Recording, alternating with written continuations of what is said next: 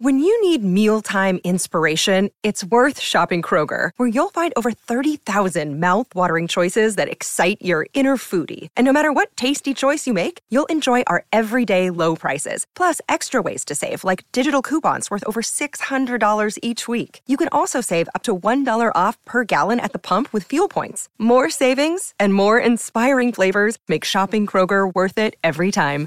Kroger, fresh for everyone. Fuel restrictions apply.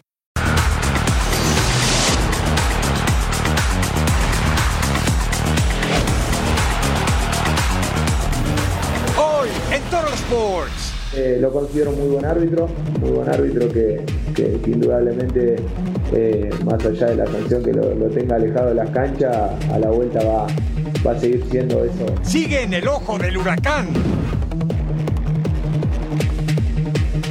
Le dan las gracias en la frontera. Eu sei que treinam pistola e todos para o próximo partido, mas El Tuca, siempre polémico. No se quieren quedar atrás. En pleno ascenso. Empezamos esta semana desde las alturas con la mejor información, porque ya comienza una nueva emisión de Total Sports.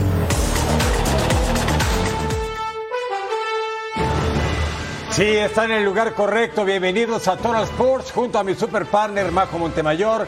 Les saludo con mucho gusto Eric Fisher. En esta emisión tendremos gritos, sombrerazos y también rodillazos que no partner porque ¡ah! ¡Qué candente se puso la cosa en la jornada 13 de la liga que nos Qué mueve! bien lo describiste, partner. Un gusto estar contigo. Bienvenidos a Total Sports. Y bueno, además de analizar todo lo que nos dejó la jornada 13, que bien lo describió mi partner, hubo de todo. También golazos, así que no se preocupen, aquí los vamos a tener. Tenemos actividad en las grandes ligas y, por supuesto, el balón que rueda en el viejo continente. Quédense con nosotros porque la va a pasar muy bien. Empecemos, partner. Sí, con eso, ¿qué les parece? Con un árbitro agrediendo a un futbolista. Sí, algo sui generis que se dio este fin de semana en el balompié mexicano. Porque resulta que el árbitro Fernando Hernández agredió al jugador de León, Lucas Romero, durante el partido ante las Águilas del América de la jornada 13 de la Liga MX.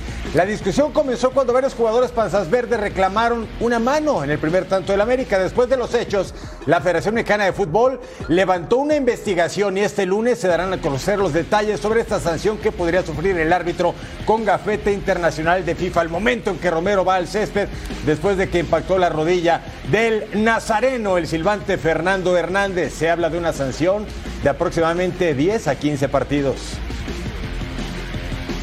Y ahí está el comunicado. La Comisión de Árbitros informa que, después de analizar los hechos en los que se vio involucrado el árbitro Fernando Hernández durante el juego América contra León, el asunto será turnado a la Comisión Disciplinaria, quien resolverá conforme a los reglamentos vigentes. Y aquí tenemos la disculpa a la afición y al público en general. Le ofrezco una disculpa, al igual que a Lucas Romero, por mi reacción del día de ayer. Nunca lo agrediría, así como a ningún otro jugador. Consciente de ello, acataré la resolución de la comisión disciplinaria. Tome en consecuencia. Y a esto, el Club León, contestó Fernando, jugadores, cuerpo técnico y directiva del Club León. Entendemos la situación, tienes nuestro respaldo y apoyo como profesional del fútbol y padre de familia, a la que enviamos un cariñoso abrazo. Sigamos trabajando juntos para mejorar este gran deporte. Ánimo y adelante. Y la respuesta también de Lucas Romero, el involucrado. Fernando, por mi parte recibe también todo el apoyo. Árbitros y jugadores formamos parte de este juego y debemos trabajar juntos. Un abrazo sincero para ti y tu familia. Y el técnico de León, Nicolás Larcamón, estuvo en conferencia de prensa previo al encuentro que sostendrá León ante el Violet en la CONCACAF Liga de Campeones. Sin embargo, no pudo dejar pasar los cuestionamientos sobre lo que ocurrió en la cancha del Azteca y con su futbolista Romero, el argentino. Nuestro compañero Paco Vela tiene todos los detalles.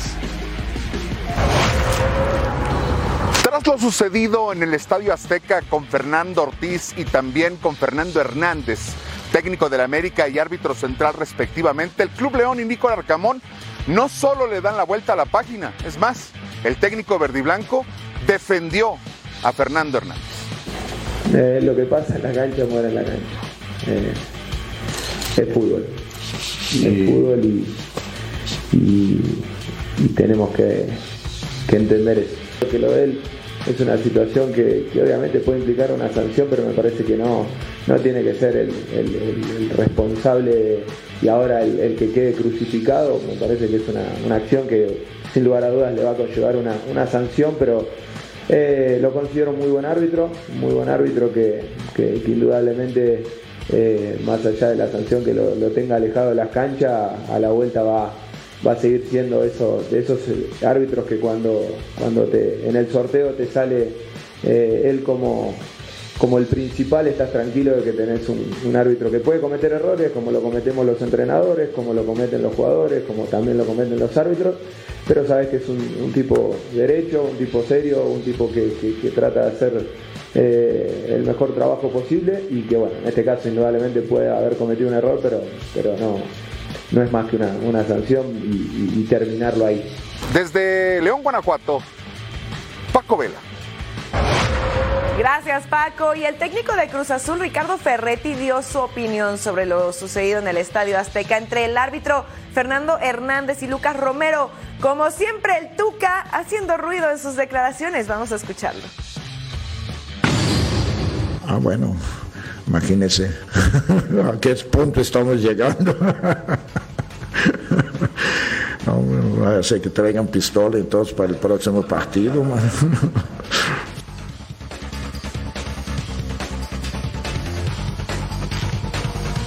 Bueno, pues ya les hablamos del primer round, vamos al segundo. Durante el mismo encuentro entre América y León, que pasó de todo, los técnicos de ambos equipos, Fernando El Ortiz de América y Nicolás Larcamón, tuvieron un altercado que robó foco en esta fecha cabalística, la 13.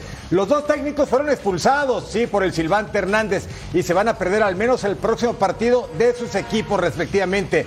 Esta pelea ha generado que la misma comisión disciplinaria abra un expediente de investigación por posibles sanciones. Vea cómo se encararon el Arcamón y el Tan Ortiz. ¿A quién le va? Así, así, rostro con rostro. Y uno de ellos salió con la playera rota. Hablamos de Narcamón, el argentino del conjunto de los Panzas Verdes. Aquí está el comunicado respecto a los hechos acontecidos durante el encuentro América León. La Comisión Disciplinaria informa que, con fundamento en lo dispuesto por el artículo 86 del reglamento de sanciones vigente, inició de oficio un procedimiento de investigación por los hechos acontecidos durante el encuentro entre América y León. Le tendremos más detalles cuando estos vayan surgiendo aquí en Total Sports. Bueno, la verdad es que como bien lo dijiste, hubo de todo en ese partido. Sí, efectivamente fue un juegazo. Sí, claro. Muy emocionante de principio a fin, terminó en empate, pero qué cosa, los ánimos estaban pues encendidos, ¿no? Sí, se caldearon. Y luego cuando da las declaraciones que ya le presentamos de Ortiz en la zona de vestidores de la Ciudad Azteca, hasta soltando la grima porque dice, se metió con mi madre y eso no lo voy a permitir. Y tenemos un invitado especial, partner, en punto final esta noche. Eh, se trata de Eduardo Bricio, que de hecho dice que eh, lo que pasa en el fútbol mexicano ya es escandaloso. Va a hablar al respecto. La invitación a las 12 en tiempo del este, 9 de la noche, tiempo del Pacífico, completamente en vivo a través de la pantalla de Fox Deportes.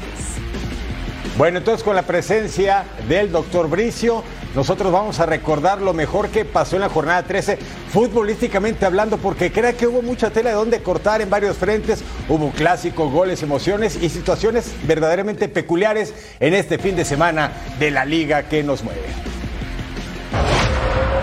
Regresó la actividad de la Liga MX tras la fecha FIFA, con muchos temas por comentar. Emocionante pero también accidentado duelo entre América y León. Empate a dos goles. Rodillazo del árbitro Fernando Hernández a Lucas Romero. Y bronca entre los técnicos Nicolás Narcamón y Fernando Ortiz. Pasó de todo en el Azteca. Y soy de la idea de los que lo que sucede en campo queda en el campo. Pero cuando hay un insulto hacia mi mamá, no. No. Ya no es la primera vez. El clásico tapatío no se quedó atrás. Feria de goles para un trepidante 3 a 3. Chivas no pudo mantener la ventaja y alarga su racha sin ganar en liga. Hay un, hay un dicho, me parece que es de Sun Tzu, dice, una defensa, em, eh, una buena defensa te hace invencible, pero para ganar tienes que atacar. Cruz Azul fue práctico y le pegó de visita al campeón Pachuca. Los del Tuca Ferretti ahora sí ven más cerca el pase a la liguilla necesario, siempre necesario. O sea, Cruz Azul es un club grande donde está obligado a ganar todos los fines de semana. Mohamed llegó a Pumas pero se fue a festejar su cumpleaños y no estuvo en la derrota por la mínima ante Querétaro. Los universitarios no dan ninguna sensación de mejoría. Rayados está imparable, en media hora liquidó a Cholos y tras el contundente 4 a 0 parece que no hay quien lo vaya a bajar del liderato. El servicio.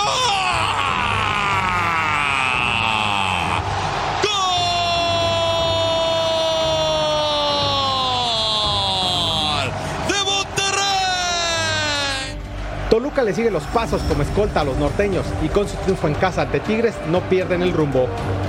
Atlético de San Luis le ganó 2 por 1 a Mazatlán y está por ahora en zona de repesca. Puebla también aprovechó y se llevó los puntos de Juárez que le dieron las gracias a Cristante. Poco que contar de lo ocurrido en Aguascalientes entre Necaxa y Santos que nos hicieron daño. Jornada de 27 goles, con el líder en fuga y donde las aspiraciones aumentaron para algunos y se desvanecen para otros de cara al cierre del clausura 2023.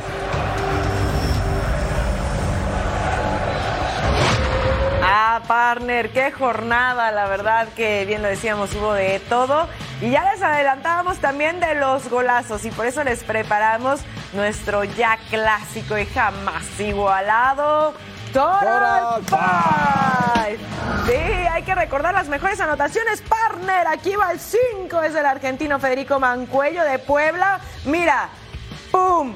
Sin ninguna complicación, pica dentro del área ante la salida del arquero y define el ex Diablo Rojo. Bueno, más, estuvo bonito, ¿no? Oh. Parece que no tiene ninguna dificultad. Ahí donde lo ves, sí la hay, como de que no. Ah, pero por supuesto, de Mancuello. A ver qué les parece este. Aficionados costarricenses, disfruten el tanto de su idolazo Joel Campbell. Al minuto 90 más 4 en plena reposición le da el empate a León contra las Águilas del América. Así con ese disparo vence la meta de Luis Ángel Malagón. Bonito tanto de este hombre que en 122 ocasiones ha vestido la playera tica. Nuestro 3 es de Monterrey, jugada colectiva. Después, la pared y define. El personaje Germán Berterame, el argentino, que por cierto lleva cinco goles en la campaña este, sin duda uno de los mejores. Clásico tapatío en la cancha del Jalisco. Sí, es el Piojo Alvarado. Qué bonito le pega para vencer a Camilo Vargas. Era el 1 a 0 en el encuentro. Las chivas adelante sobre su rival eterno, los rojinegros del Atlas. Festéjelo, recuérdelo. Sí, es el Piojo Alvarado. Primer tanto para él en esta campaña. Ay, mi favorito partner es de Rodo Rotondi o Carlos Rotondi, como usted quiera decirle. De Cruz Azul, el disparo de fuera del área. Qué bonito gol. Fue verdaderamente hermoso. El mejor de la jornada. Y este es nuestro número uno del Total Five. Ah, Carlitos Rodo. Sí. Carlitos Sí, o Rodo, los dos es Carlos Rodolfo. Exacto, yo le digo Rodo. Ah, Rodo para los cuates. Yo le digo Carlos, así más. Ah. Más políticamente correcto. Venga, Carlos. Buen Venga, tanto, el número uno. Sí, no, impresionante la anotación. La verdad es que los cinco fueron excelsos, pero el uno es mi favorito. papi. Muy bien, ese Total Five de la jornada 13 de la liga que nos mueve, pero tenemos mucho más aquí en Total Sports porque va a haber al regresar. Tenemos todo lo que ha pasado en la liga que nos mueve, incluido el cese de Hernán Cristante de los Bravos de Juárez.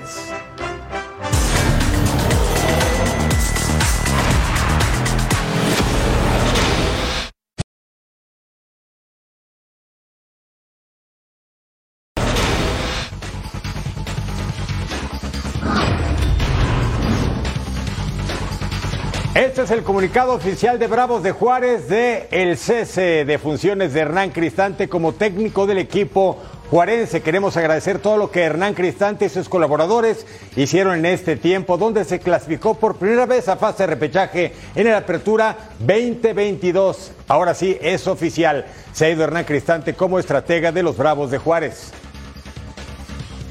que de hecho es el sexto equipo de la Liga MX en que cambia de técnico en esta campaña. Cinco por malos resultados y uno los Tigres porque Diego Coca se fue a dirigir a la selección mexicana de fútbol. Más detalles de la salida de Cristante como estratega de los Bravos con nuestro compañero Rafa Álvarez. Este día se llevó a cabo la práctica vespertina del equipo ya sin Hernán Cristante, quien fue cesado este día como director técnico. La práctica estuvo a cargo de el auxiliar Diego Mejía, quien ya es institucional. No llegó con Hernán Cristante, él ya estaba desde varios torneos atrás. También estuvo Pablo Metlich, ex jugador de los Bravos y quien funge normalmente como secretario técnico del club. El equipo trabajó algunos aspectos, estuvieron todos los elementos. Eh, las versiones apuntan a que Hernán Cristante se habría despedido este día más temprano de los jugadores. Y sobre el futuro del equipo de los Bravos son dos versiones las que se manejan. Una, que Diego Mejía dirija de aquí a que termine el torneo y tener el verano para pensar quién podría ser el nuevo estratega. La otra ha surgido de último momento y apuntan a que Mauro Camoranesi, ex campeón del mundo como futbolista con la selección de Italia, sería el nuevo entrenador del conjunto fronterizo. Son las dos versiones que se manejan. Ayer estuvo Andrés Fassi presente en el palco de la directiva de los dueños del FC Juárez durante el partido de la femenil entre Bravas y América. No quiso hablar, no se ha definido claramente cuáles son sus funciones, sin embargo, sí sería parte de quien tome las decisiones sobre el futuro del equipo y sobre quién quedaría a cargo del primer equipo de los Bravos. Reportó desde Ciudad Juárez, Rafa Álvarez. Muchas gracias a Rafa Álvarez. Bueno, posibles técnicos de Juárez, recuerden que por especular no se cobra.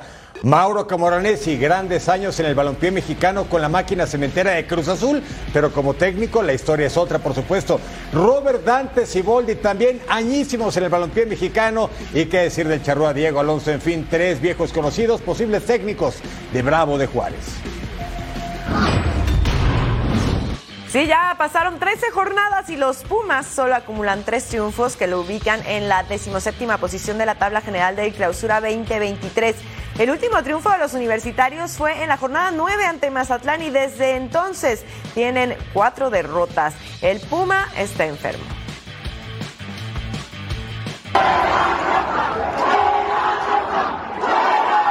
Nunca sabes si puedes ir más abajo. Cuando tú puedes decir que tocaste fondo es una vez que ya subiste un peldaño. Este es un hecho que puedes ir más abajo. Rafa Puente del Río tenía razón. Los Pumas aún podían caer más bajo en la tabla y continuar con la racha negativa de resultados. La realidad de la escuadra los deja en la penúltima posición de clausura 2023. La caída libre Auriazul los deja con una sola victoria en sus últimas 10 jornadas. Con la derrota ante Querétaro sumaron cuatro descalabros consecutivos en la Liga MX. De la fecha 10 a la 13 sufrieron reveses ante Puebla, Cruz Azul, Pachuca y Querétaro que los dejan fuera de los puestos de reclasificación y con una cosecha de 5 puntos de los últimos 30 posibles.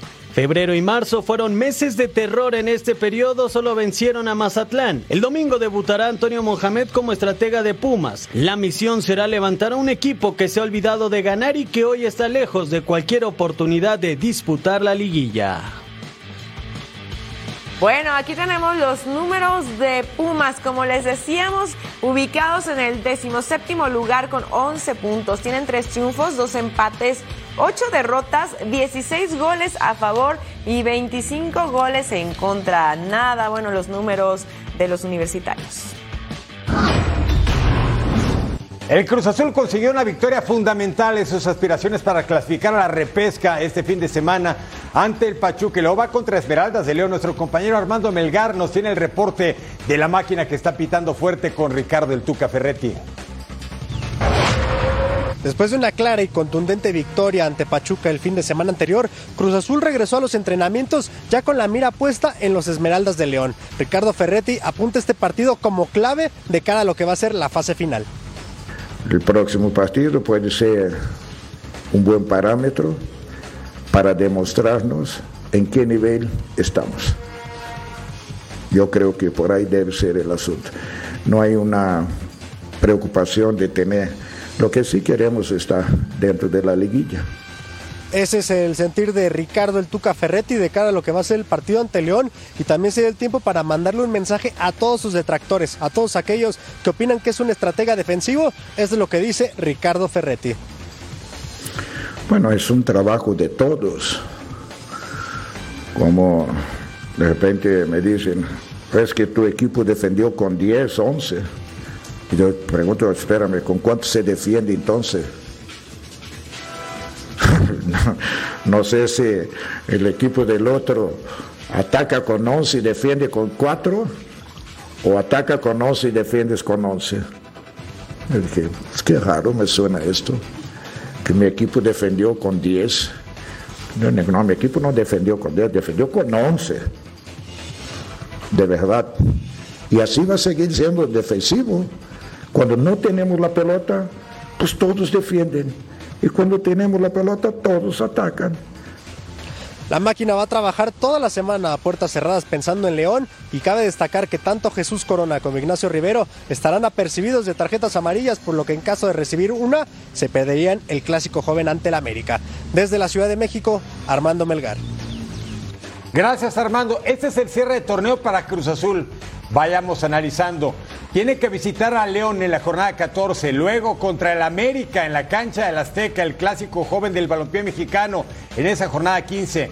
Luego en la 16 contra las Chivas, dice Majo Montemayor que iban a empatar. Pero bueno, eso dijo Majo, ¿eh? Allá ella. Y cierra, cierra torneo en la cancha del Azteca contra Santos de la comarca lagunera. No lo tiene nada fácil el equipo de Ricardo Tuca Ferrer. Sí se puede, partner. Y luego de la riña que se presentó este domingo en las gradas del estadio Alfonso Lastras Ramírez, donde se observó aficionados del equipo potosino pelear con elementos de seguridad privada. El secretario de Seguridad y Protección Ciudadana Estatal, Ángel González Castillo, informó que no hubo detenidos tras lo ocurrido.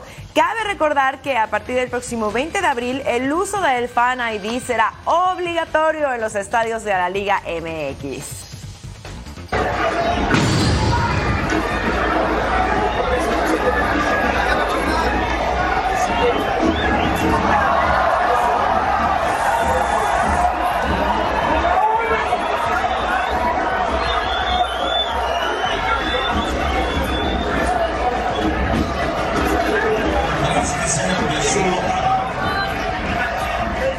Qué decirte, partner. No, mira, después de lo que ha pasado, partner, el árbitro, la agresión al futbolista. Si el ejemplo está en la cancha, ¿no? Sí, claro, lo que hacen los técnicos, pelearse, el Arcamón y Ortiz, lo que hace la gente en la grada.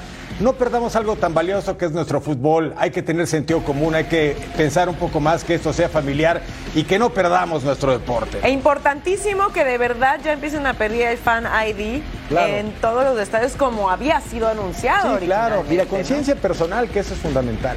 Sí, educación. Después de la pausa, fútbol por el viejo continente. No se vayan de Total Sports.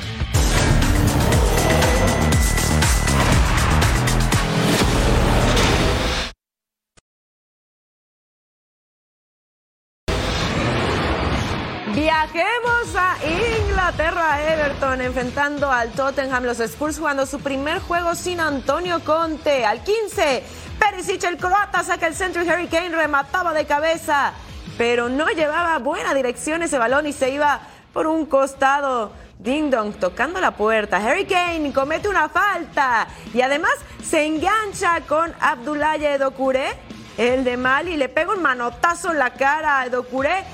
Expulsado, te vas para tu casa a ver el encuentro. Eso es el 58. Al 65, Perisic la baja de cabeza. Michael King somete falta sobre Cristian Romero y se decreta el penal para el Tottenham. Bájate, hermano, en el área chica. Harry Kane desde los 11 pasos es bueno. Llega a 22 goles y pone las cosas 1 a 0 para el Tottenham al 88. Lucas Moura comete una entrada fuerte, sobre Michael King. Lucas Moura también expulsado. Te me vas para tu casa. Al 90, Michael King le pega de fuera del área. Vean nomás ese golazo. Primer gol de la temporada. Everton y Tottenham empatan por la mínima. No se hacen daño. Aquí las posiciones de la Premier League después de 29 jornadas. El Arsenal eh, de líder con 72 unidades, seguido de Manchester City con 64, un partido menos. Newcastle United, Tottenham y Manchester United con 50 puntos. Nada más ojo aquí. El número 3, Newcastle United, tiene dos partidos menos. Pero estos tres lugares muy competidos. Y en el 6, el Brighton con 43 puntos y tres partidos menos. Viajamos a Italia, jornada 28 de la Serie A en la cancha del Reggio Emilia, el Mapei Stadium. El Sassuolo que está teniendo un repunte impresionante y ha dejado de hecho zona de descenso, cuatro victorias consecutivas. ¿Y qué pasa al 36? Andrea Pinamonti vence a Milinkovic Savic, el serbio que vencía amarillo. Así le quedó la pelota a este hombre que ya debutó con la escuadra azurra contra Albania el mes de noviembre. Hay que seguirlo muy de cerca. Al 66, ¿quién va a rematar? Antonio Sanabria, el paraguayo, gol 8 de la campaña, y así lo festeja paso a paso. La asistencia es del austriaco Valentino Lazaro, que pertenece al Inter de Milán. Vencen Andrea Cosigli al 70. El Torino quería ganarlo, Nicola Vlasic conduce, pero ¿quién remata? Nemanja Radonic. ¿Pero qué cree? Se marca posición de fuera de juego y está la mano del silbante. Entonces borre esa anotación. Y al 90 más 5, tiro libre de Sassuolo. El portero sale. Armán Laurentiel le pega y ataja. 1 a 1, marcador final, Sassuolo lugar 12, Torino 11, lejos del bien y del mal. Y veamos ahora Empoli contra Leche, los dos con la esperanza de reencontrarse con la victoria tras haber caído en sus últimos enfrentamientos. Y acá el disparo fuera del área de Francesco Caputo y atajaba Falcone. Disparo fuera del área de Gian Daniel Acta Acpro por encima del arco. Al 32 centro, la saga no puede despejar. Roberto Piccoli le baja el balón a Tommaso Baldanzini. Tiro y atajaba Falcone. Fíjense en Falcone Tuvo una tarde espectacular. El disparo de fuera del área de Francesco Caputo. Falcone, misterio de héroe. Otra vez disparo de Tommaso Baldanzini. De fuera del área. Falcone. ¿Cuántas lleva, partner, ya? Como cinco, bueno más. Y bueno, acá falta de Morten Hulman sobre Fabiano Parici. Francesco Caputo con el disparo. Es bueno, la manda guardada al fondo de las redes. 1 a 0 se ponía el Empoli. Centro, desvío de cabeza de Roberto Piccoli. Atajaba Falcone, quien más. Empoli gana por la mínima. bueno, aquí están las posiciones en la Serie A. Salernitana Partner en el 15 con 28 unidades de leche en la 16 con 27 Spezia se queda con 25 Gelas Verona con 19 Sampdoria con 15 y Cremonese en el fondo de la tabla con solo 13 unidades. Ay, padre, pues vámonos hasta España, porque hablando de temas de descenso y que están en problemas con los números, mira, estamos en el hermoso Mestalla, la casa del Valencia, está Cavani, y no el perrito de Ceci, este es el Cavani bueno, el original. Valencia contra Rayo Vallecano, y al 8 el Rayo, Santiago Comesaña, gol 2 de la campaña, controla y vence a Giorgio Mamamarsvili, y al 24 que hace Justin Kluivert, el neerlandés, el hijo de Patrick, en su momento el mejor delantero de espaldas al arco así nomás. Y el hijo es hijo de Tigre Pintito al 62, remate de Mukhtar Diakabi, se va desviado al 78 y vamos bravos y breve centro, cabezazo el hino, mano de Iván Balui y ¿qué dice el árbitro? Es pena máxima, ¿quién cobra? Justin Kluivert, el neerlandés. Aquí está haciendo el tanto, el minuto 81, empate a uno. El rayo, rebote le queda a Salvi Sánchez, disparo, ataja abajo. Otra vez Giorgi. ¿Y qué cree? Luego Ilais Moriba y Dimitrievski decía, aquí estoy yo, no hay problema. El Valencia, solamente un descenso en 104 años de vida y está en el lugar 17. Problemas para el equipo Che, pero bueno, por lo menos no perdió. Así están las posiciones después de 27 fechas en la liga. El Cádiz es 15, Valladolid 16, el Valencia subió dos posiciones por el partido de este lunes. Español de César Montes que cambió técnico tiene 27. Diferencia goles marca todo. Almería 27 y el que prácticamente está descendido es la escuadra del Elche, lugar número 20. Que ruede el balón por el mundo. Perú se queda sin la sede del Mundial Sub-17 de este año tras no cumplir con los tiempos de entrega en la infraestructura para realizar el certamen. Así lo anunció la FIFA este lunes. El técnico Jürgen Klopp está inquieto tras sus malos resultados con Liverpool en la temporada y los despidos recientes de algunos entrenadores en la Premier League. 12 now, 12 this season in the Premier League, which is actually an awful number. Yeah, but it is. Uh, it is how it is, and um, I think it's always you have always these years where it happens more often than in others, and obviously some clubs are underachieving this year. Thomas Tuchel llegó con todo el ánimo al Bayern Múnich y después del triunfo ante Borussia Dortmund va por más con los bávaros. Fühlt sich dann auch, äh, ja, also die, die gehen direkt, wachen am nächsten Tag wieder auf und, und, und, und gehen wieder ins Training und, und es entsteht wieder der gleiche Ehrgeiz. Deshalb macht es ja auch so besonders, wenn sie Spieler haben, die so viele Titel holen. Aber, aber der Weg dorthin, ich habe eher das Gefühl, so der Weg dorthin, der Weg ins Finale, der Weg durch eine Saison. El mediocampista uruguayo Nicolás de la Cruz quedó descartado por lesión para el debut con River Plate en la Copa Libertadores ante The Strongest en La Paz. Total Sports regresa la CONCACAF Liga de Campeones.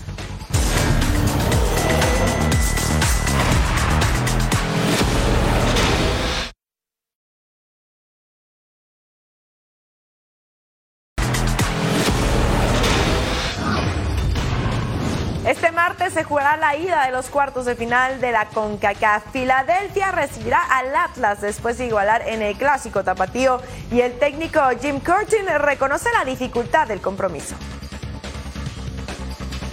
La ciudad que vio nacer a Rocky Balboa con sus icónicas escaleras del Museo de Arte agregará un platillo a su menú de cosas por hacer.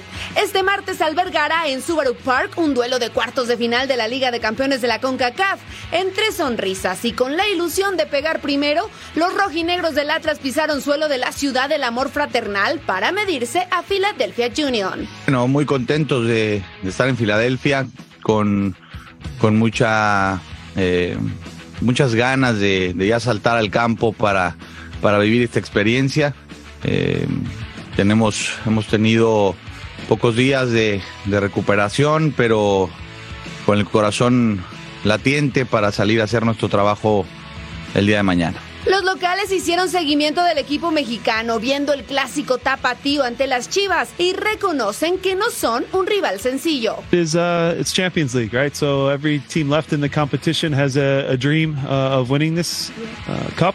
Um, it's a the most prestigious one uh, uh, on our on our continent. Atlas is a, a very difficult opponent. Um, you know, can score goals in, in many different ways. Is coming off of a a very physical, emotional uh, Clásico against Chivas. A very difficult opponent. Um, we expect a, a very hard match, uh, regardless of uh, whether they make a few changes to keep guys fresh, uh, regardless of whether we make a few changes to keep guys fresh. Um, it will be very difficult. And again, uh, these are the special games, though, that players want to play in. You want to play in Champions League games um, in, in the biggest stage.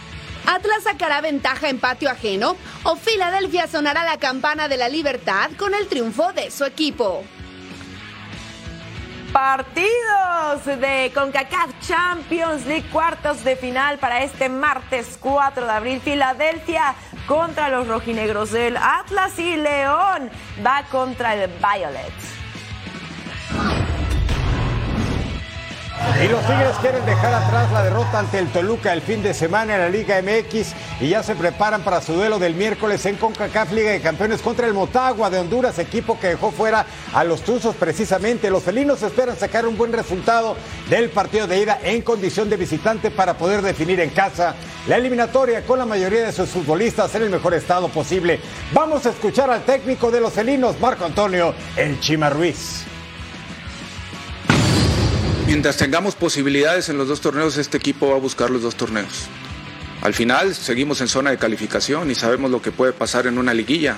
Tenemos muchos años en esto, ¿no? Eh, por supuesto que queremos entrar de manera directa y todavía creo que tenemos posibilidades, pero es momento de, de apretar y de sumar, ¿no? Y en el- la Conca, pues ahora pensar en el miércoles sacar un buen resultado de visitante y, y con la firme intención de pasar a semifinales. Bueno, así está entonces. Usted vaya evaluando cómo está el bracket de la CONCACAF Champions League. Primero va a empezar el León contra el Violet, un equipo que ya fue campeón, el Motagua contra los Tigres, el Motagua que dejó fuera, insisto, el campeón del balompié mexicano, el Vancouver Whitecaps contra Los Ángeles FC y Atlas, los rojinegros van a enfrentar entonces al conjunto del Filadelfia. Así las cosas en CONCACAF Champions League.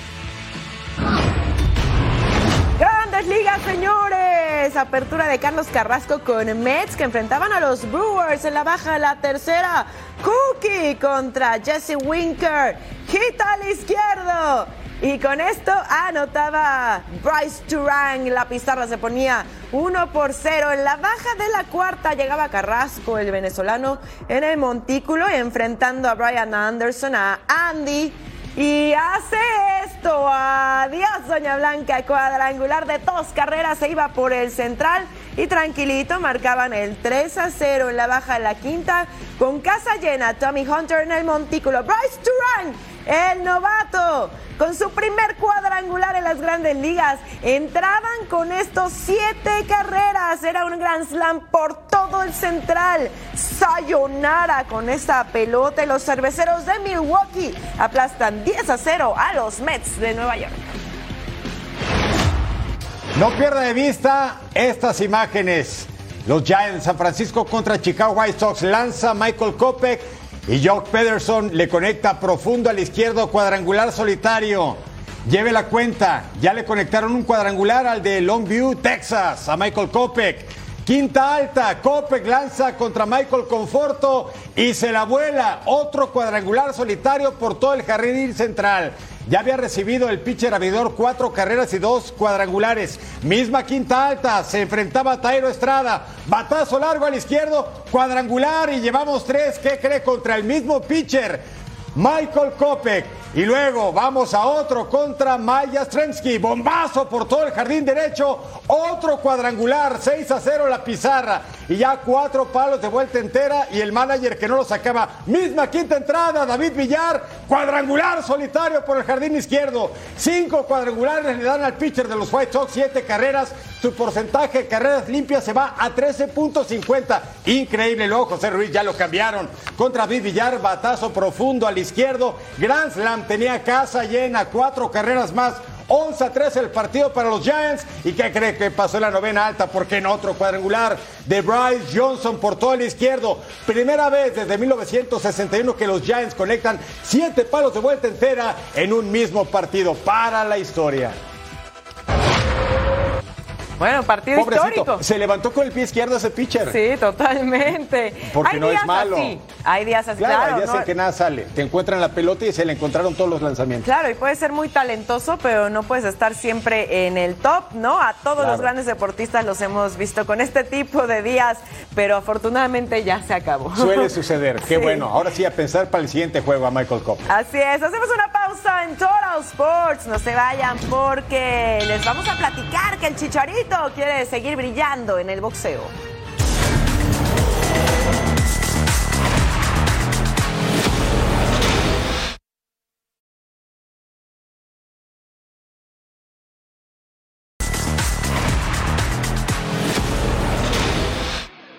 Así se mueve el mundo del deporte. La escudería Red Bull lanzó la convocatoria para que sus fans alrededor del mundo diseñen el casco que llevará el piloto Sergio Pérez durante el Gran Premio de México. Los diseños se pueden compartir en las redes sociales del equipo con el hashtag México en la cabeza. Novak Djokovic regresó a la cima del ranking mundial del tenis a pesar de no participar en el Masters 1000 de Indian Wells. El español Pablo Alcaraz no pudo mantenerse en el número uno luego de caer en las semifinales en Miami. El Ministerio de Educación en Francia lanzó una campaña para vincular a estudiantes con discapacidad al deporte paralímpico. Varios atletas que estarán en la justa de 2024 convivieron con niños de nivel básico.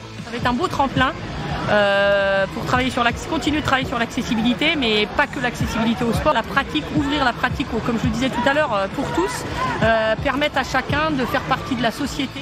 El lanzador dominicano Johnny Brito, que debutó con victoria con los Yankees de Nueva York el domingo, fue enviado de regreso a la sucursal del equipo del Bronx de AAA. Sin embargo, no sería por un tema de bajo rendimiento en la lomita. Que suene la campana y es que este fin de semana tendremos pelea por título mundial. El mexicano Chicharito González enfrenta a Jesse Bam Rodríguez por el cinturón de la OMB en los pesos mosca, pero ¿quién es y de dónde viene este boxeador que reta al orgullo de San Antonio, Texas? Vamos a verlo.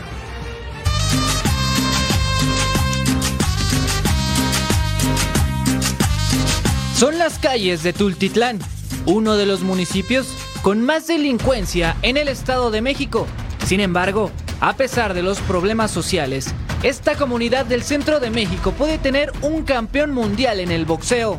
Estamos catalogados en un barrio muy, entre comillas, pesado, ¿no? Entonces, Tultitlán, pues sí me ha apoyado, me ha apoyado demasiado y quisiera dejarles pues un legado. Él es Cristian el Chicharito González, su vida se la dedica al boxeo. Me he superado a mí mismo desde muy chico, desde muy pequeño. He, ido crecido, madurando. Eh, A mi corta edad he, he tenido mucha experiencia, ¿no? Entonces, sabemos que el boxeo es muy sacrificado, ¿no? Muy, muy, muy celoso, ¿no? O sea, hay que estar muy constantes en todo eso, ¿no? Y te cuesta, ¿no? Porque no cualquiera, ¿no? O sea, no aguanta unos años. Yo llevo, digo, de profesional llevo seis años en el medio del boxeo. 13, imagínate, más de la mitad de mi vida. Entonces, me ha costado, ¿no? He estado a punto de tirar la toalla. Es- te mentiría si te diría que no, pero, pero pues gracias a grandes amistades, mi entrenador, a la familia y todo, eh, hemos ido llevando todos esos obstáculos. Sus inicios fueron distintos. Él quería ser futbolista y de ahí surgió su apodo. Pues yo empecé, de ahí el apodo, ¿no? El chicharito. Yo empecé jugando fútbol, ¿no? De ahí mis primos este, pusieron su gimnasio. Me sacaron del fútbol. Al principio, no te voy a mentir, no me gustaba el fútbol, ¿no? Empecé a, a meterme un poquito más de lleno. Después, pues salimos ahí con unos, unas rencillas con ellos. Me alejé, me alejé de mis primos y todo eso. Y, y fue por orgullo, ¿no? Por, porque decían que no iba a lograr nada, ¿no? Porque que no iba a hacer nada en la vida ni en el boxeo. Entonces me aferré y yo llegué con esa mentalidad al boxeo, ¿no? Quererme superar y Christian ya es campeón continental. Tiene en su poder el cinturón Fecar Box avalado por el CMB. Su objetivo ahora es ser campeón mundial mosca de la Organización Mundial de Boxeo e impulsar a que muchos otros tomen el camino correcto con este deporte. les das una ideología a los niños, ¿no? ¿Para qué? Para que no crezcan con eso, que vayan a un tema de drogadicción o, o a delincuencia y así, ¿no? Entonces vas cambiando todo eso y quisiera dejarles pues un legado, ¿no? A un- donde venga, ¿no? Digo, yo doy clases aquí en este gimnasio, ¿no? Donde vivo, vivimos. Entonces es bonito, ¿no? Que la gente vea, y, ay, el campeón nos entrena y que dar a notar que el boxeo no es salvaje, ¿no? Porque muchos lo tienen catalogado así, ¿no? Es una forma de, vivir distinta, ¿no? Te, te da disciplina, eh, ayuda a bajar de peso, o sea, infinidad de cosas, ¿no? Es un deporte de, de mucha constancia, entonces quisiera dejarles eso.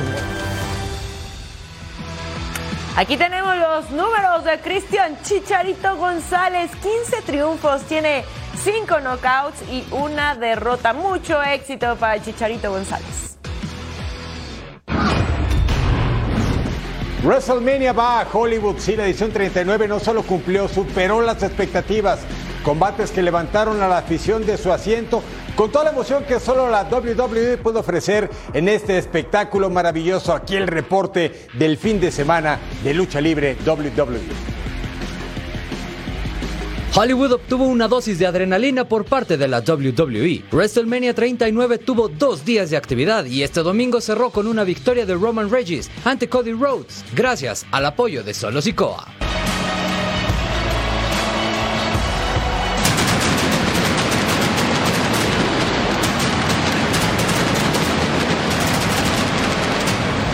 Roman Reigns continúa su reinado como campeón universal masculino de la WWE y ya son 946 días y contando.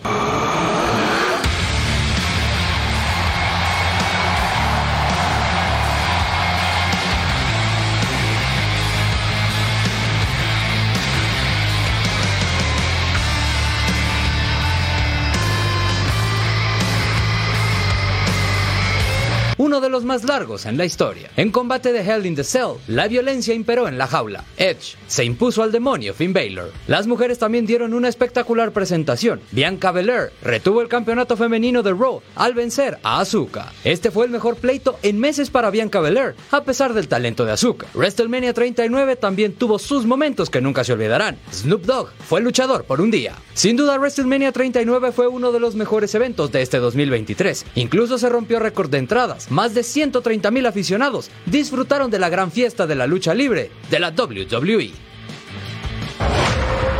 Ah, qué emoción. Ver a Roman Reigns ganar el cinturón contra Cody Rhodes. Ese hombre se hizo mi idolazo con The Shield, con Dean Ambrose, con Seth Rollins, cuando eran todos lacayos de Triple H para llenar de pavor a todos los integrantes del universo de WWE. Al final de cuentas, ganó bien el samuano. Venga, Sí, Roman Reigns. y el SoFi Stadium, ¿qué Oh, tal? a reventar, ¿eh? De Sí. verdad, un espectáculo impresionante. Más Rey Misterio en el Salón de la Fama, ¿eh? Oye. Por si algo faltaba. Por favor, Qué perfecto, fue Eso, perfecto. partner.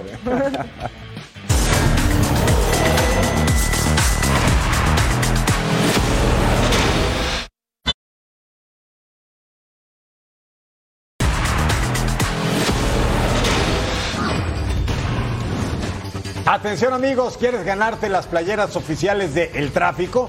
Sintoniza los partidos de MLS en Fox Deportes este sábado 8 de abril y domingo 16 de abril. Captura la palabra clave que te daremos durante el juego y el código QR para registrarte. Sintoniza y gana. Gran oportunidad, no la pierdan, por favor, cortesía de Fox Deportes. Partner, vámonos a la web. Vamos, sí, sin escalas, vamos preparamos rápido, cosas partner. interesantes. A ver. Ay, mira, yo una vez tuve un accidente en una de esas patinetas. Mira. mira estos. Ah, Se vieron oh. buenos, ¿eh? El intercambio de tablas. Y Mira. parecería efecto visual, pero fue real. No, es real. Está muy bien, bueno, muy bueno. Ah, mira, el perrito. Patinando también. Comper. Y le gusta, ¿eh? o sea, Nosotros lo hacemos disfruta. eso y nos vamos de sentón. No, imagínate, partner. Ándale, agarró velocidad el canino. A más de cuatro Ah, patitas. ¡Uy! Tacleado. No. Y esos golpes en la nieve duelen durísimo, ¿no? La última nieve del invierno. Ha llegado la primavera. ¿Y aquí dónde estamos? Parece así. Muro de escalada, ¿no? Ándale. Sí. Ay, pero, eso está parece una presa, ¿no? Así como la presa Hoover. Está bien extremo eso. Uy. ¿Tú lo harías eso, partner? ¿Sabes qué pasa? Que me sudarían las manos, partner. Entonces, me- mejor no lo voy a Está intentar, ¿no? complicado, me voy a resbalar. Me reú, me reú, no quiero. No, o sea, sí podría, pero exacto, no quiero. pero de que puedo, sí puedo. podría, pero tengo mucho sentido común. Sí, nada, lo que pasa es que no tengo tiempo. Otro Es que día se con- lastimó la rodilla. Vamos a ver la dosis diaria aquí en Fox Deportes. Liga MX Femenil Juárez contra América, 3 de la tarde del Este, 12 Pacífico, el Chiringuito Partner a las 6 del Este, 3 de la tarde Pacífico y también tenemos Rayados Cholos. Todas Sports todos los días de la semana. A partner. todas horas, todas partner. Y también punto final con el mejor análisis y debate deportivo. Los esperamos aquí en Fox Deportes. Por mientras nos despedimos, Eric Fisher, Majo Montemayor. Nos vemos muy pronto aquí en Total Sports. Gracias, partner.